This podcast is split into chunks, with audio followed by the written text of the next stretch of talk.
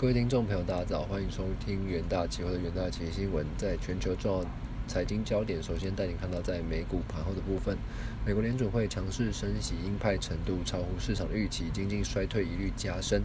那这个美元接仍接近这个历史高点，那十年期美的殖利率徘徊在百分之三点七附近。那美股主要指数在周四开低，那盘中陷入谷底，非必要消费和这个科技股类股。普遍下跌，那道琼与这个标普指数尾盘一度急拉至单日高点，但最后十分钟内急速下跌，纳斯达指数全数收黑。在美股四大指数的部分，美股道琼指数下跌一百零七点，收万收在三万零七十六点；纳斯达克指数下跌一百五十三点，收在一万一千零六十六点；标普五百指数下跌三十一点，收在三千七百五十七点。费城半导体指数则是下跌七十点，收在两千四百四十四点。那数据消极方面哦，美国上周经这个调整后，初领失业金人数为二十一点三万人，是低于市场预期的二十一点八万人。那凸显美国就业市场对劳动需求依旧是健康的状态。而震惊方面哦，超级央行周周四掀起了升息狂风。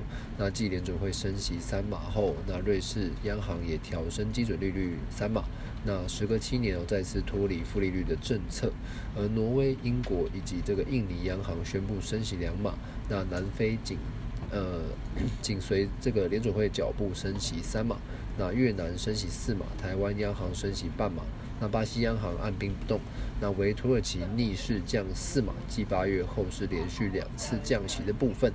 而在这个日本的部分哦，日本岸田文雄宣布十月十一日再放宽边境管制，包括包含像是在这个开放海外旅游。的这个自由行，那废除单日上限五万人入境人数。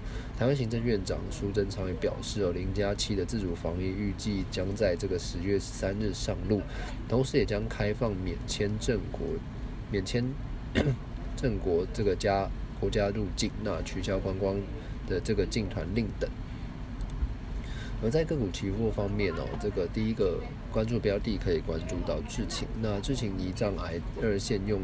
药安能的全球销售告捷，那欧亚市场的销售净额持续成长。那公司今年持续推动将安能得用于这个呃胰脏癌第一线的用药市场，目前正在进行三期临床试验。近期多档新药股解盲成功，带动生技股行情。事情也有。多项具潜力的这个新药正在进行临床试验与开发，那这个带动市场对于公司的获利展望。九月二十二日，自行期货上涨百分之九点六九，那期价是 涨停突破短期均线。那第二个标的关注到广达期货，那虽然因 NB 品牌。厂这个库存调整影响，拉货动能将放缓至二零二三上半年，但公司预估第三季笔电出货量将持呃维持季增。那因第二季中国封城时订单递延哦，以及客户推出新产品。均添增这个成长力道。